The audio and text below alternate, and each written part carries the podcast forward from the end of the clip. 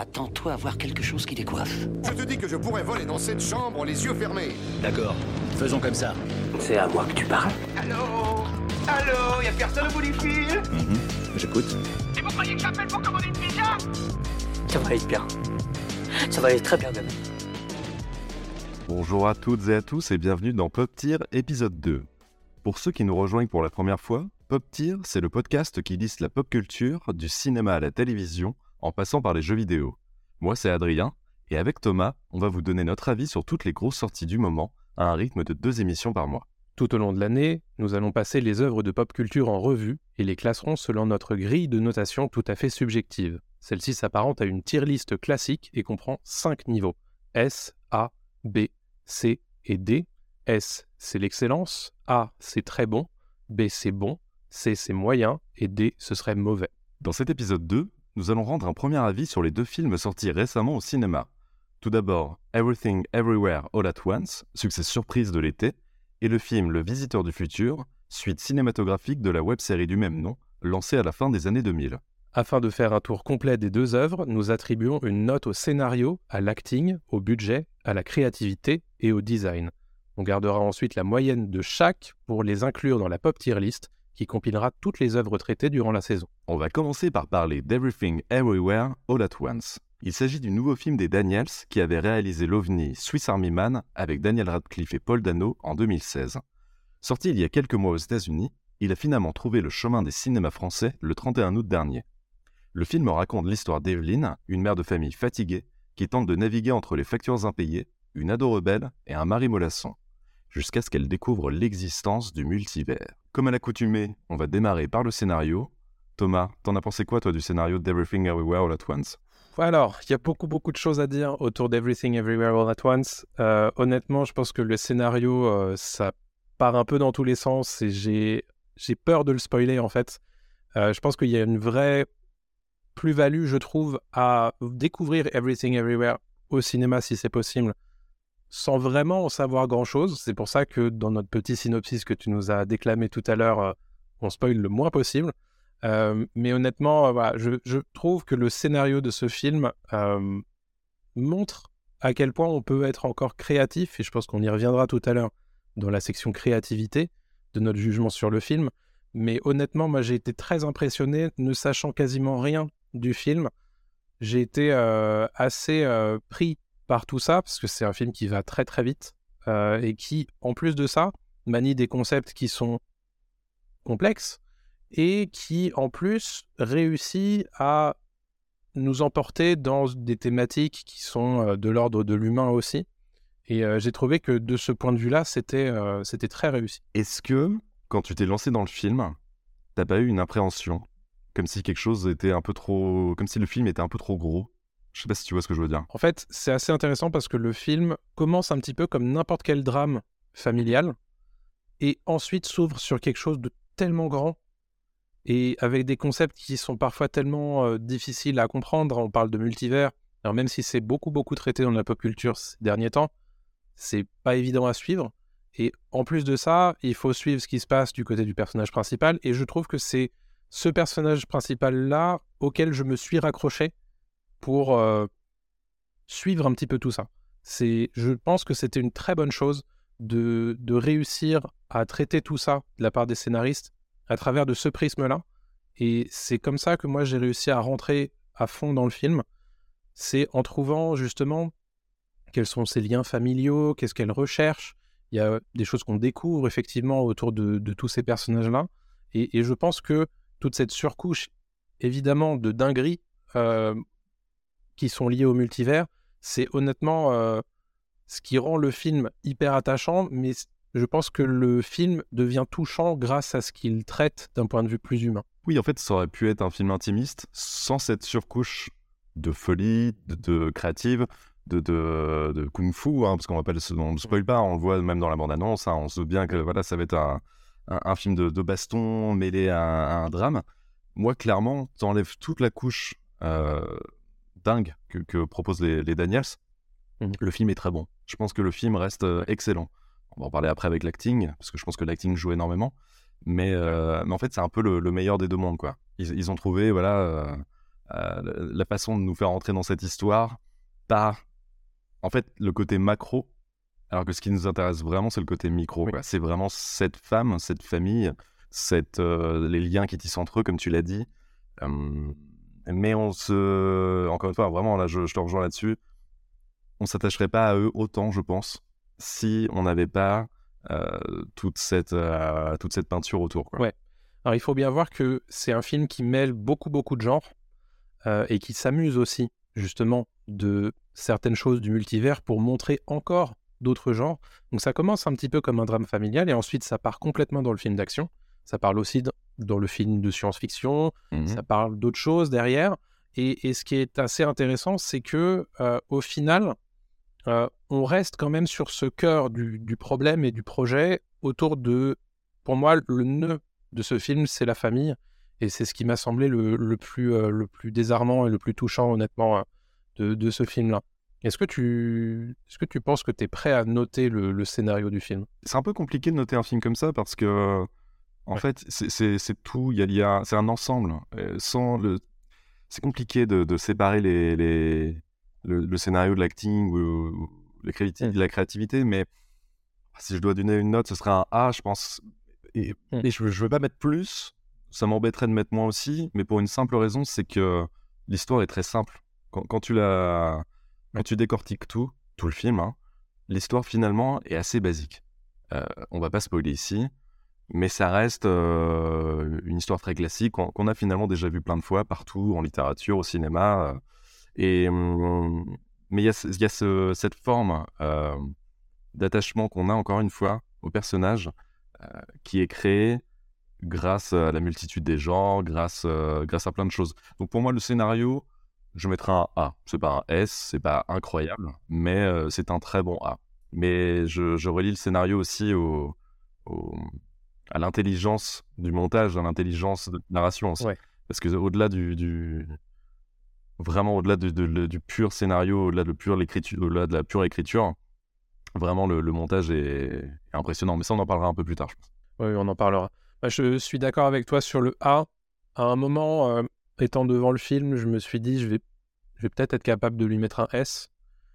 Je pense que ça serait plutôt, ça serait plutôt un A. Euh, parce que, comme toi, je pense qu'il y a, ce côté simple, mais au final, c'est très bien d'avoir un film euh, qui parle de choses simples de manière efficace. Et c'est exactement le cas d'Everything Everywhere. Je pense que il y a eu une phase quand même du film, plutôt vers la fin, où j'ai commencé un tout petit peu à décrocher. J'ai trouvé que c'était peut-être un poil long euh, vers, la, fin du film. Il y a eu une espèce de flottement. C'est, pas la dernière demi-heure, peut-être, mais, euh, quand même.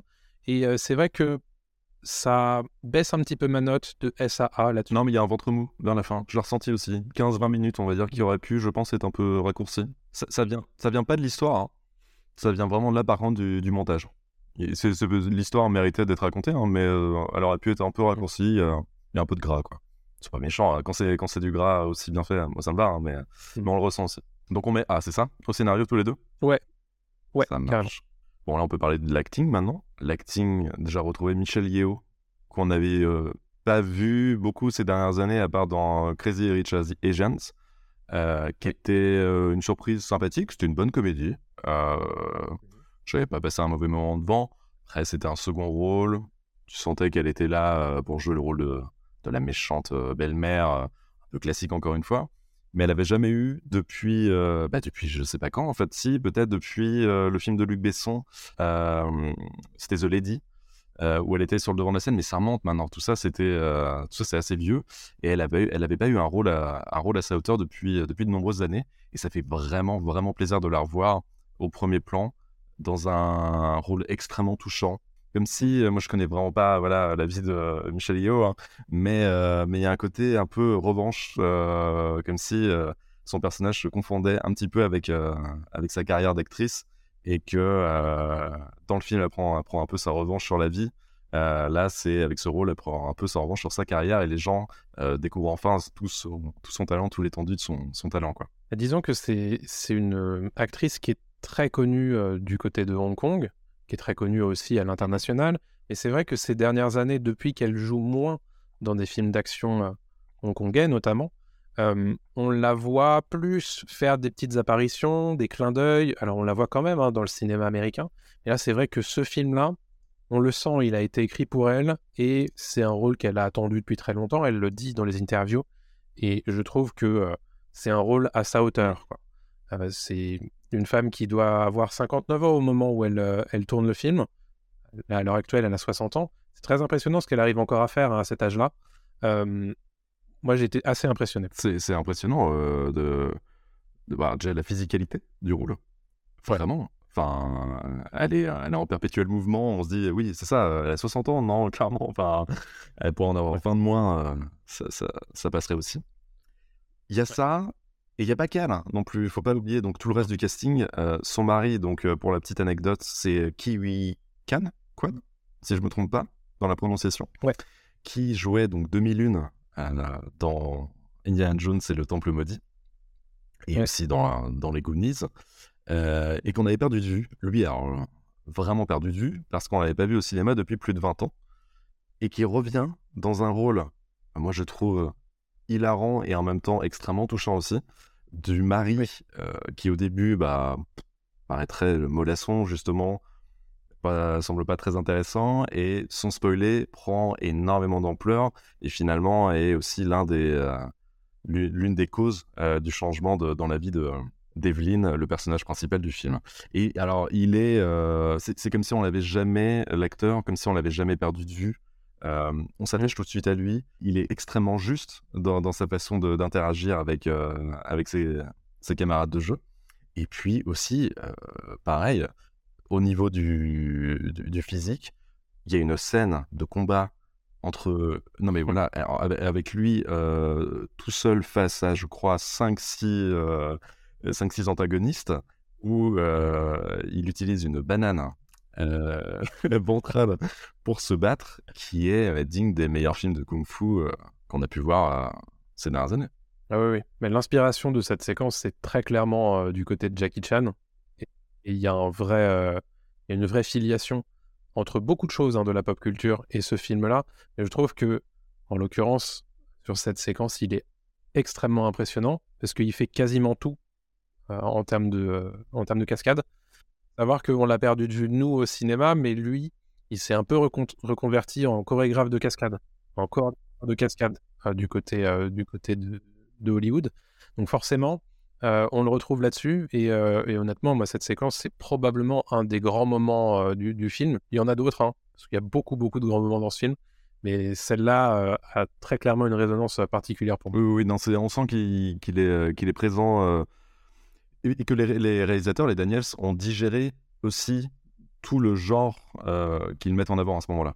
Alors, il y a beaucoup de genres mis en avant dans le film, mais celui-là particulièrement, le, genre du film de kung-fu, on sent que c'est des passionnés, ce- c'est vraiment des fans de ce genre-là.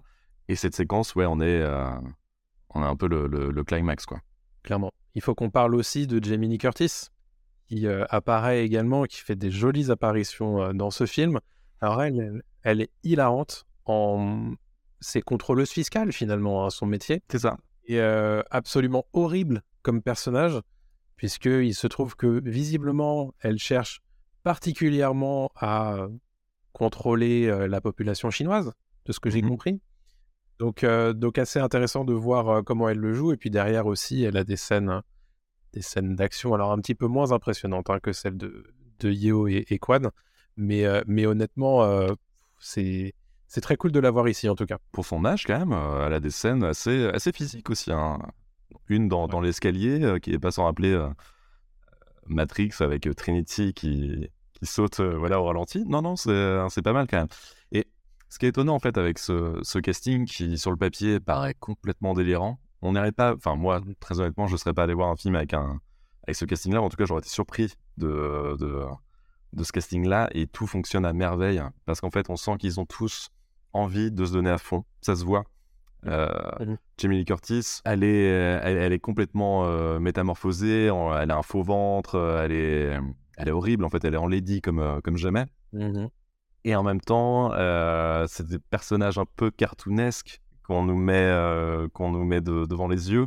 Et ça passe extrêmement bien, quoi. Et donc, comme tout le monde joue le jeu à fond, fait, ça, ça fonctionne quoi. Et j'aimerais aussi, euh, avant qu'on passe euh, à la suite, parler du rôle de, de, de la jeune euh, Stéphanie Sou, qui joue donc la fille en fait de, de Michel Yeo, d'Evelyne dans, dans le film, que j'ai trouvé aussi extrêmement drôle et euh, avec une palette d'émotions pas évidente parce que son rôle est pas évident en fait. Oui, je vois ce que tu veux dire. Moi, il y a des moments quand même où je vais, je vais pas mentir, il y a certaines scènes avec elle qui m'ont un peu sorti du truc.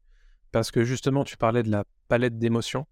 Il y a des moments où ça devient tellement too much sur certaines Mm. séquences que euh, bah forcément, ce qu'on lui donne à jouer parfois euh, me, me sort un petit peu du truc. Donc, euh, c'est c'est pour ça que je donnerai pas la note maximale sur l'acting.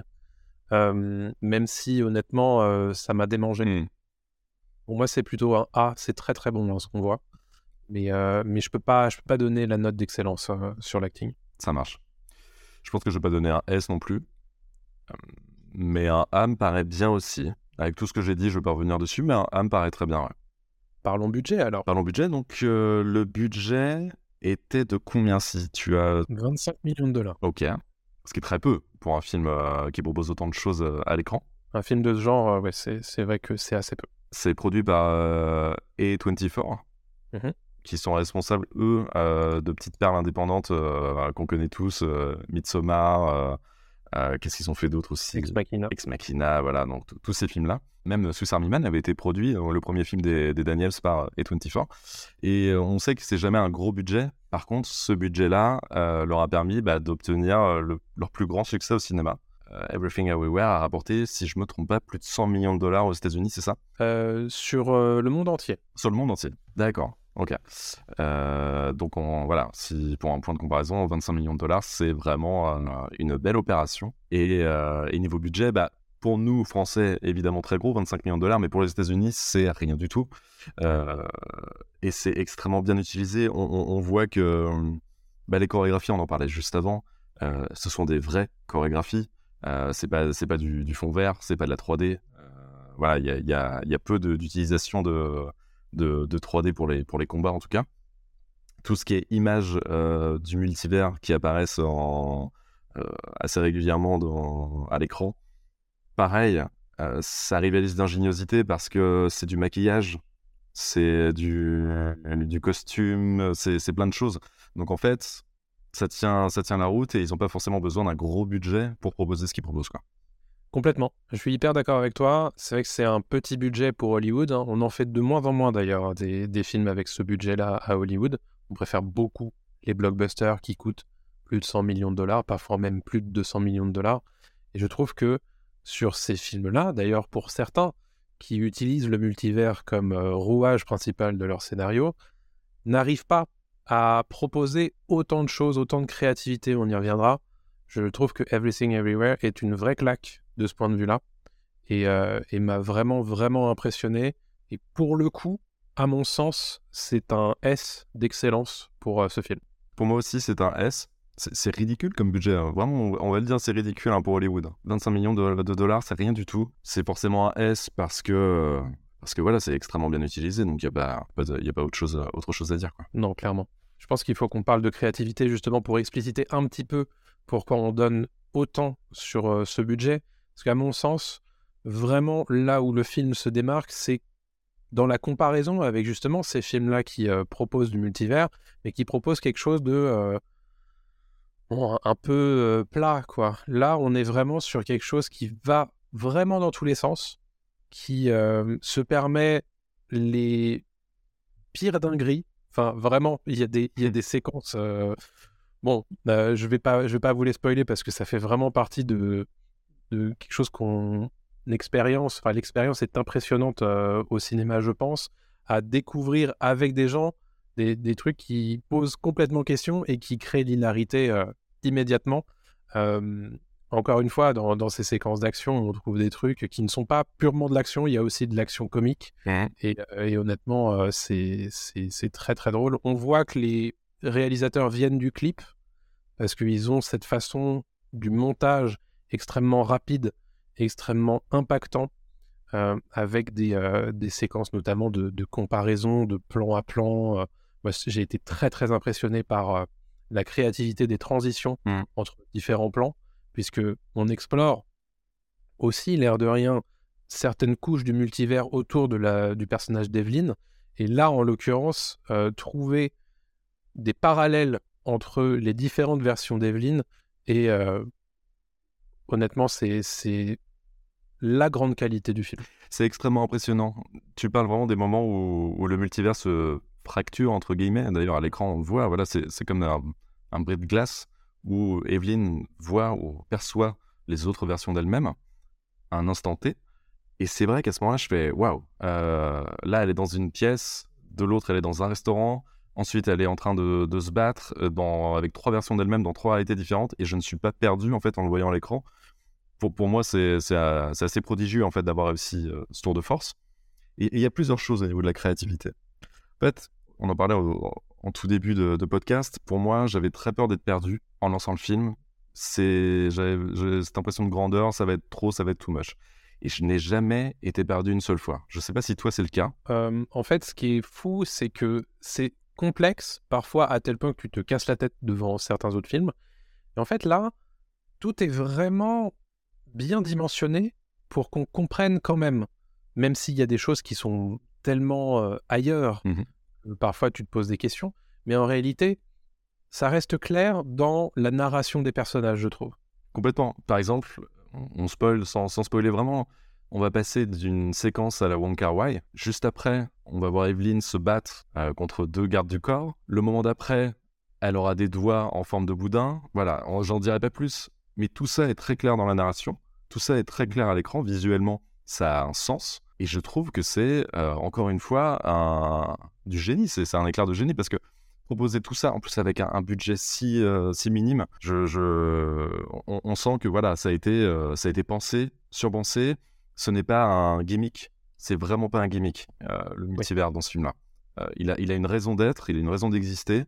Si on doit le comparer, euh, justement, en ce moment, tu, tu le disais, il y a énormément de films qui utilisent le multivers. Doctor Strange, qui a le nom multivers dans son, dans son titre. Ouais. Même Spider-Man, le dernier Spider-Man parle du multivers. Mm. Bah alors c'est le multivers à la surface. C'est vraiment le multivers où là, là, regardez, euh, on- nous avons visité deux mondes différents. Euh, quand quand c'est deux mondes différents chez Marvel, c'est 36 dans Everything Everywhere. Quoi. Et, et tu le vois vraiment. C'est-à-dire qu'on te, on te, t'offre quelque chose, mais tu le reçois vraiment. Et ça, c'est quelque chose d'extrêmement grisant en fait quand on, quand on regarde le film. Ouais. Sans jamais oublier le fil conducteur qui est la personnalité de ce personnage. Et c'est ça qui est très fort, je pense, parce que tu, tu parles de, de Spider-Man No Way Home et de euh, Doctor Strange dans le multivers de la folie. Mhm. Euh, ces deux films-là utilisent le multivers à des fins de nostalgie, à des fins de fanservice. Oui. Dans Everything Everywhere, il n'y a pas de fanservice par définition. Et on est vraiment dirigé, tout est pensé autour de ce personnage. Qu'est-ce qu'on peut dire de plus sur ces personnages? Et, et c'est ce qui fait, quelque part, la grande force, à mon avis, euh, de ce film. Complètement, complètement. Et là, là-dessus, moi, je mets un S. Je peux pas mettre Oui. autre chose qu'un S, parce que j'en demandais même à la fin du film. Euh, J'avais qu'une envie, c'était de revoir le film pour essayer de récupérer, de choper toutes les petites références que j'ai pas eues. Euh, voilà, de, de continuer en fait à vivre euh, dans, cette, dans cette créativité, dans l'imaginaire des réalisateurs, parce qu'on sent que ils ont dû brainstormer sur, sur l'idée du multivers et ils ont eu des idées, mais pff, monumentales. Donc moi j'avais envie de voir tout ça. Donc la, créativ- la créativité pour moi c'est S. C'est un S aussi pour moi. Euh, je voulais en voir plus et c'est ce que je te disais après avoir euh, fini de regarder le film. Moi, j'achète peu de DVD hein, de, de films euh, dernièrement, comme beaucoup de monde, j'imagine. Et hum, ce film-là, je le veux dans ma DVD tech pour le coup, parce que c'est vraiment une vraie claque. Et c'est un film à voir au cinéma. Ouais. Vraiment un film de cinéma. C'est là où, où j'étais heureux qu'un distributeur français prenne les devants et dise ok celui-là on va le distribuer.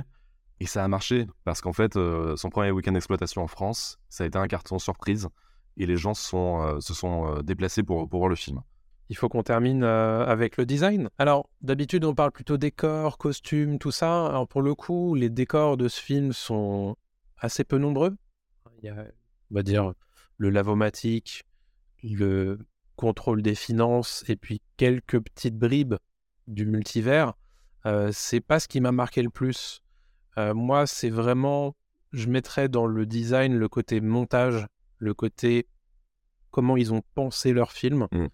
Et, et là-dessus, c'est de très grande qualité. Alors, je vais pas refaire tout ce qu'on a dit, puisqu'on a déjà beaucoup parlé autour d'Everything Everywhere. Pour moi, c'est un A, euh, parce qu'il y a tout, tout ce qu'ils ont pensé autour du film impacte vraiment à l'écran. Alors, à la différence près de ce petit ventre mou qu'on a identifié vers la fin du film, mais il y a aussi ce moment où, quelque part, le film dure 2h20, hein, ce qui est quand même assez long, Ouais. et qui, au bout d'un moment, il doit finir par atterrir. Alors forcément, ça peut pas être aussi zinzin que le tout début du film, mais euh, il faut bien réussir à ramener le spectateur sur Terre, et c'est peut-être pour ça aussi que euh, j'ai trouvé ce petit ventre mou. Tu veux dire que le, l'expérience et le, les émotions qu'on ressent pendant tout le film sont, sont dures à digérer et en fait on a du mal à, à accepter que ce soit la fin, c'est ça? Ouais, c'est presque ça. Euh, en fait, je pense qu'il y a aussi un moment où il ramène vraiment sur le, le côté personnel de tous ces personnages-là. Et c'est nécessaire parce que c'est ce qui permet au film d'atterrir. Mm. De, de te montrer que, bah, en fait, depuis tout à l'heure, on part dans tous les sens, mais de- ce dont on parle, c'est ça. Et, et je pense que c'est aussi ce qui fait un petit peu l'explicitation finale du, du film. Et, euh, et c'est ce que j'ai apprécié quand même, malgré le fait que ça soit un petit peu plus mou vers la fin. Je vois ce que tu veux dire. De mon côté, le design est plutôt. euh, je, vais lui mettre un, un A aussi, je pense. Mais, mais le design est, est plutôt intelligent parce qu'il y, a- il y a très peu de lieux, comme tu l'as dit, qu'on visite en fait dans, dans le film. Ça, ça se déroule quand même beaucoup euh, dans le centre des finances. Ouais. Euh, Il y a le lavomatique aussi, mais en fait, c'est très peu de lieux visités. On en visite parfois quelques-uns extrêmement rapidement parce que ça se passe dans un, dans un univers différent, mais, mais ces lieux-là ne, ne comptent pas vraiment. Mais on a quand même tout le temps l'impression de voyager euh, et ça passe par euh, les costumes, ça passe par un maquillage qui change, ça passe par euh, une, une démarche aussi. Euh, ça Oui, passe par plein de choses. Et pour moi, c'est quand même très malin. On sent que ça a été très storyboardé, ça a été très réfléchi. Mm. Et je serais pas quand même surpris qu'ils aient laissé place, pas forcément à l'improvisation, parce que c'est très compliqué, j'imagine, quand il y a des séquences qui doivent s'enchaîner. On l'a dit d'ailleurs avec le multivers, c'est assez euh, brillamment exécuté à chaque fois euh, quand, les séquences euh, s'enchaînent. Mais je serais pas surpris qu'on ait quelques acteurs qui aient le droit de, tenter quelque chose de temps en temps ouais, qui n'était pas prévu dans le script. Donc pour moi, le design est quand même extrêmement bien pensé et je vais lui mettre un, un A. Ok, donc au final, si on fait la moyenne, on a 6 A et 4 S, ce qui est, me semble-t-il, la- le film le mieux noté de, de notre podcast depuis ses débuts il y a pas si longtemps que ça, mais quand même, euh, alors ça lui donne un A comme Le Seigneur des Anneaux, mais euh, en l'occurrence, euh, beaucoup plus de S pour ce, ce film-là, visiblement. Et donc cette note de A prouve qu'on fait face à une œuvre extrêmement intéressante qui a toutes les chances de, de durer dans le temps et d'être appréciée par, par de nombreuses personnes plus tard. Bon, c'est un des films de l'année 2022, très très clairement. Mhm. Et juste pour terminer, je trouve aussi que les Daniels ont gagné en intensité. Euh, je ne sais pas si toi tu avais vu Swiss Army Man. Oui. Qui est, alors évidemment c'est un autre délire, hein, c'est un ovni aussi, c'est deux ovnis hein, ces films-là. Mais Swiss Army Man, niveau technique, niveau euh, même proposition euh, filmique, était super intéressant. On sentait que c'était fait un peu voilà avec les moyens du bord. Mais alors là, là ils ont gagné en, ils ont gagné en, en, en- en comment en technicité, ils ont gagné en, virtuosité de, d'image, etc., euh, en imagination. Donc c'est, euh, ils, sont, ils sont très très forts. Pour un deuxième film, honnêtement, c'est très impressionnant. Je suis très curieux de voir ce qu'ils vont faire par la suite. Parlons maintenant du Visiteur du futur, sorti le 7 septembre dernier. C'est un film de science-fiction réalisé par François Descraques qui se déroule dans le même univers que la web-série diffusée sur Dailymotion et YouTube. L'histoire raconte les aventures du Visiteur du futur et de son équipe en 2555, obligés de remonter le temps jusqu'en 2022 pour empêcher une catastrophe à venir. Commençons par le scénario. Thomas, ton avis sur le scénario? Moi, j'avais euh, un petit peu peur de ce film Le Visiteur du futur.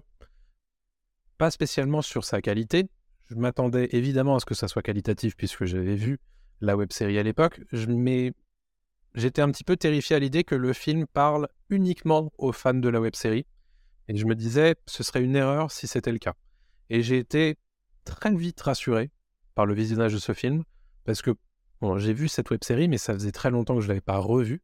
Donc je ne l'ai pas revu pour l'occasion parce que je voulais aussi un petit peu me mettre dans euh, les bottes entre guillemets de quelqu'un qui découvre tout ça avec le film. Et je trouve honnêtement que euh, ça marche super bien. Euh, T'as pas du tout besoin d'avoir vu la web série pour profiter du film. Alors j'imagine que tu vas louper quelques références par-ci par-là, mais c'est pas vraiment important. Le film a vraiment sa narration à lui.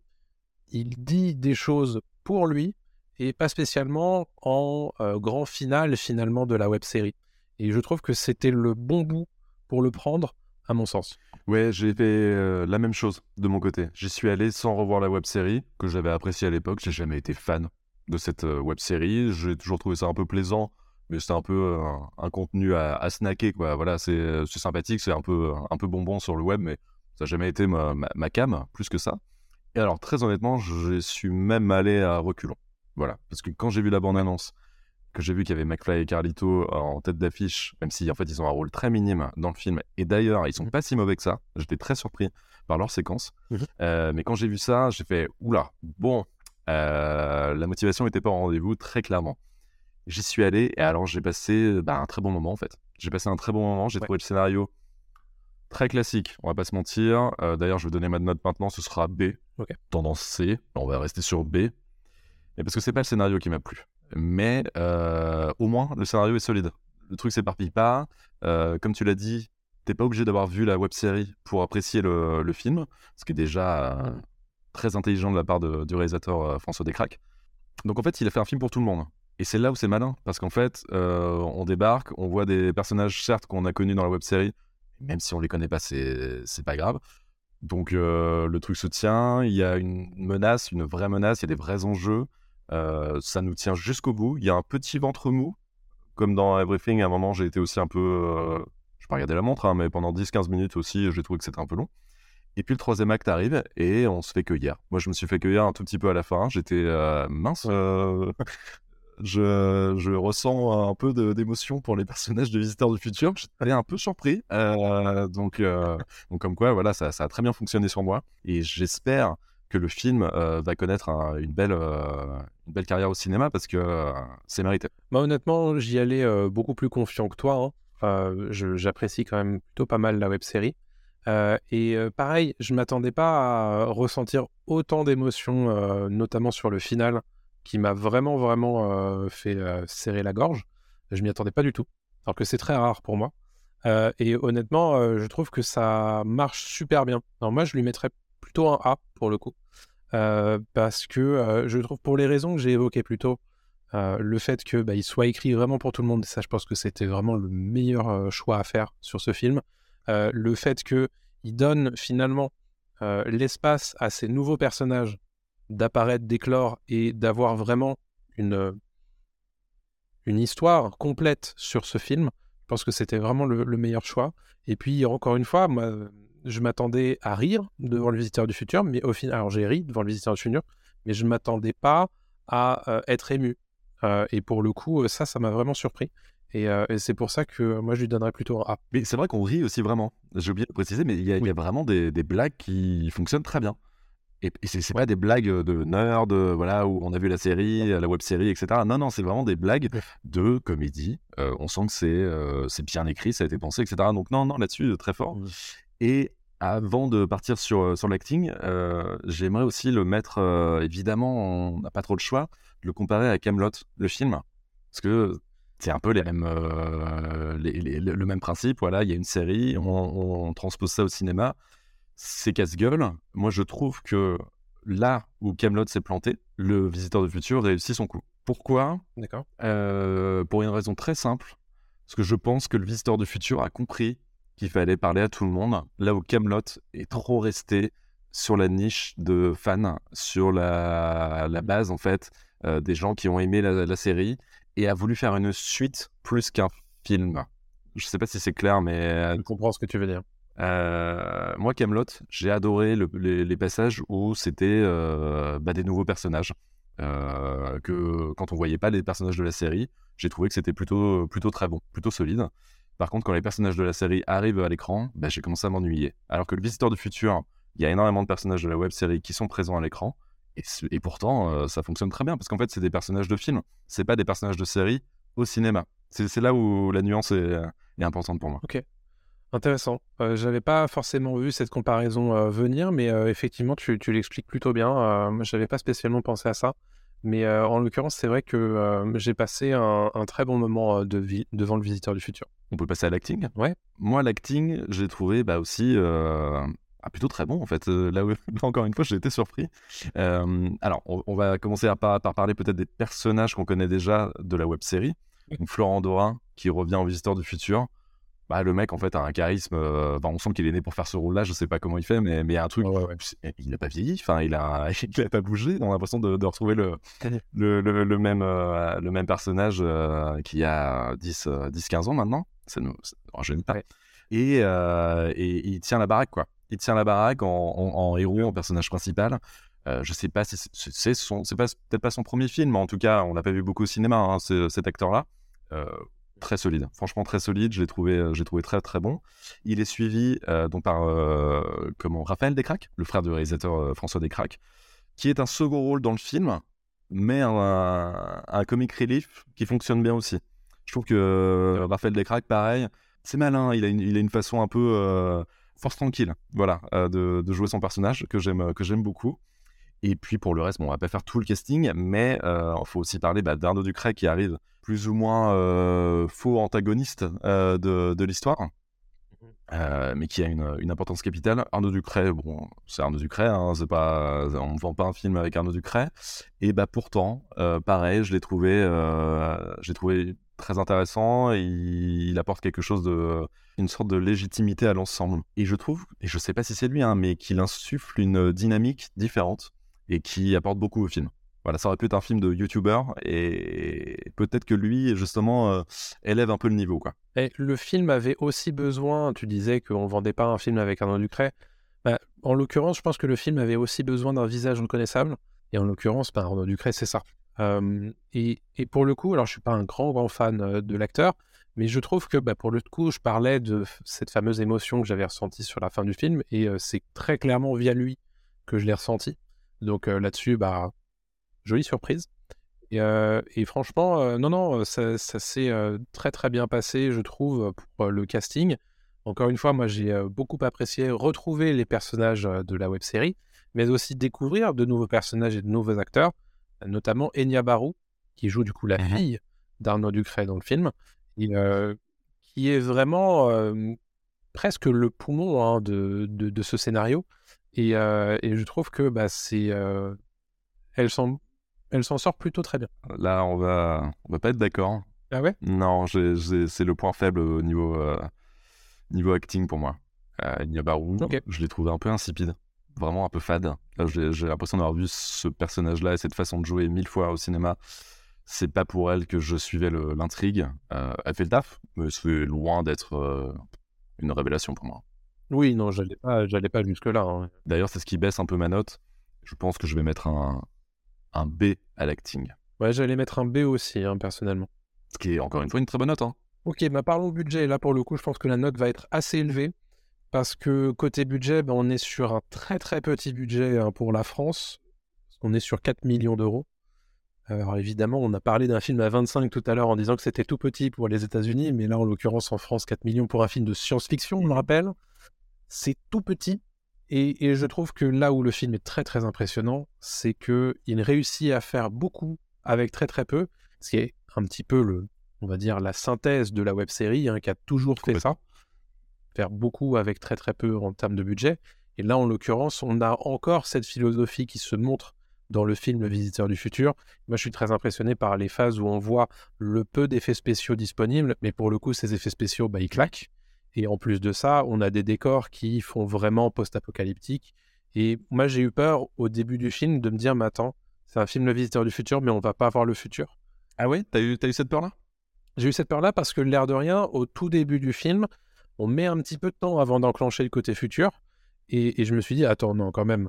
Et, et derrière, on passe vraiment beaucoup de temps dans le futur et j'étais, j'étais très heureux là-dessus.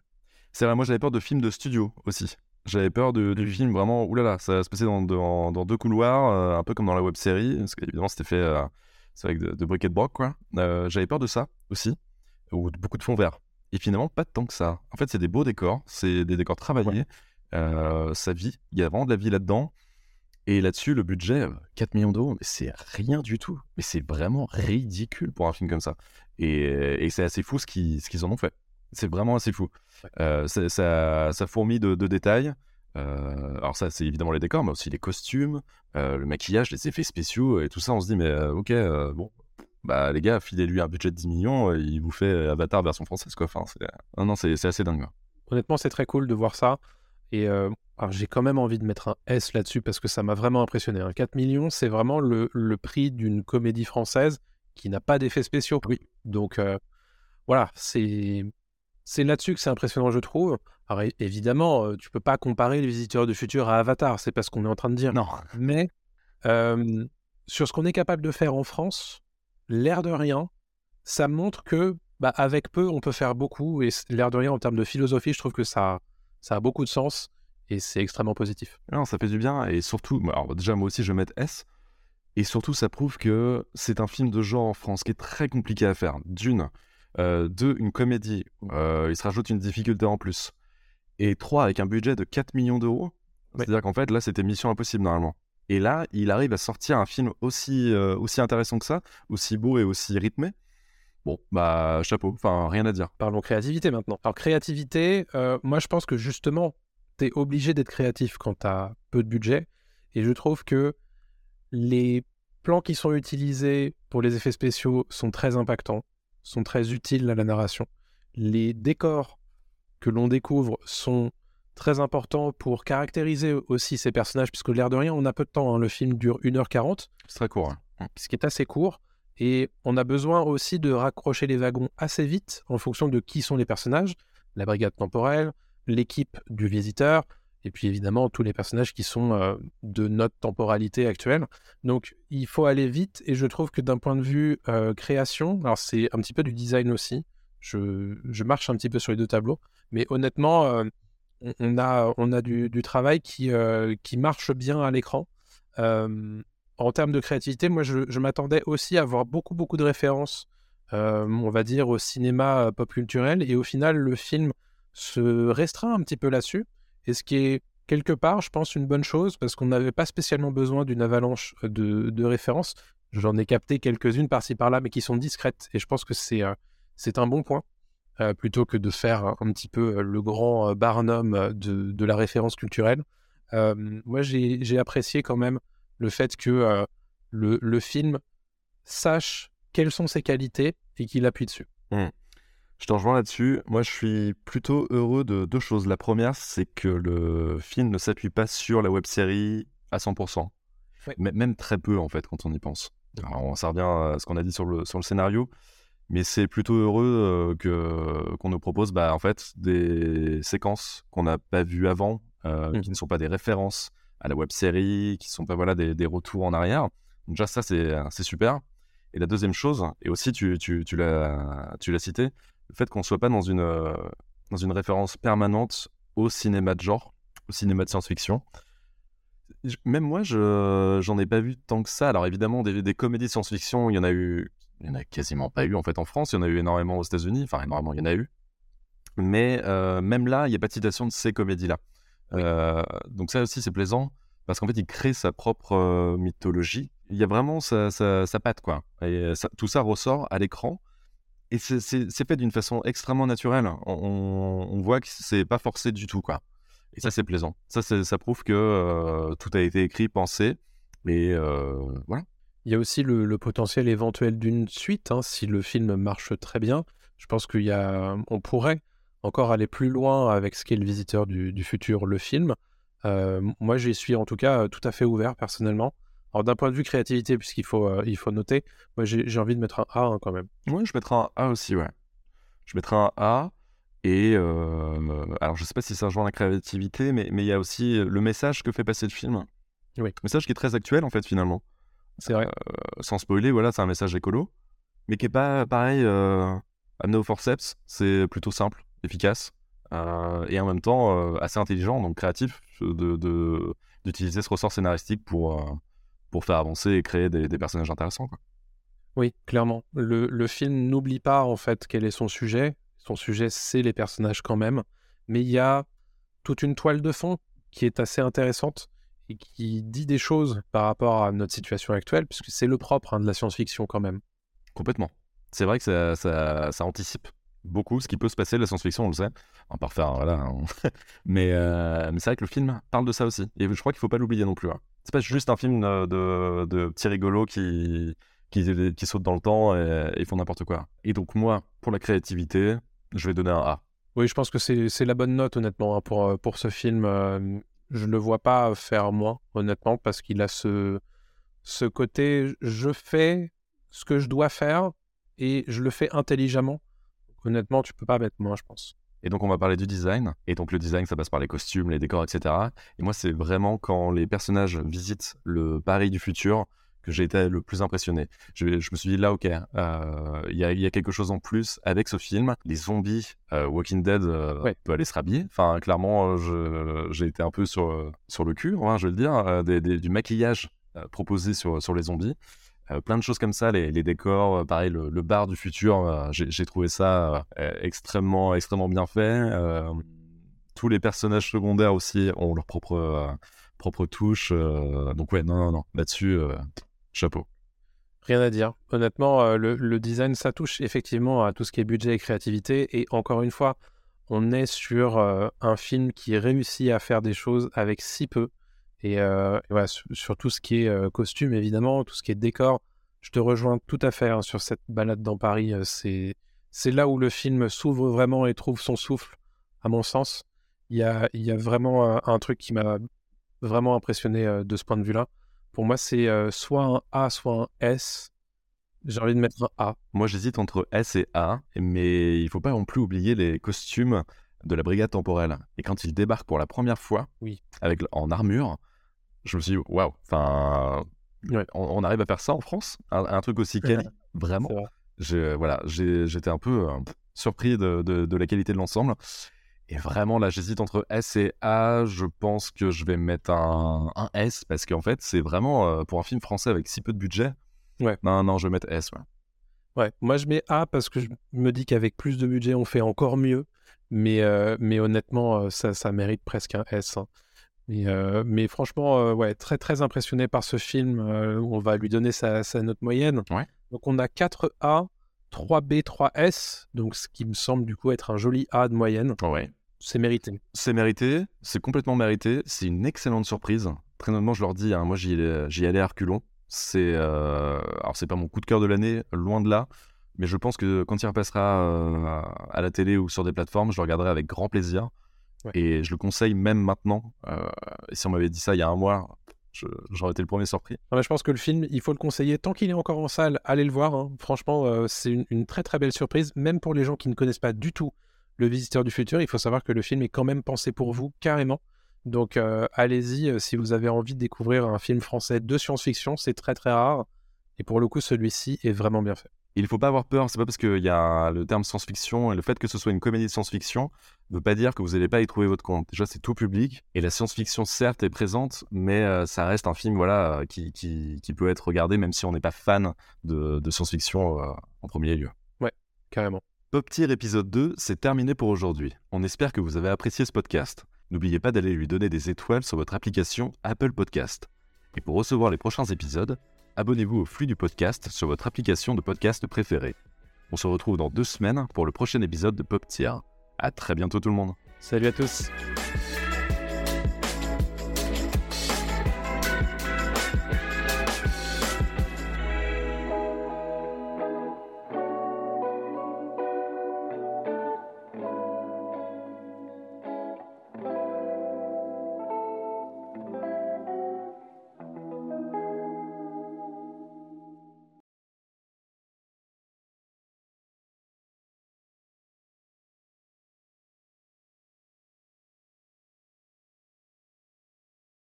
La terre est fermée pour la journée.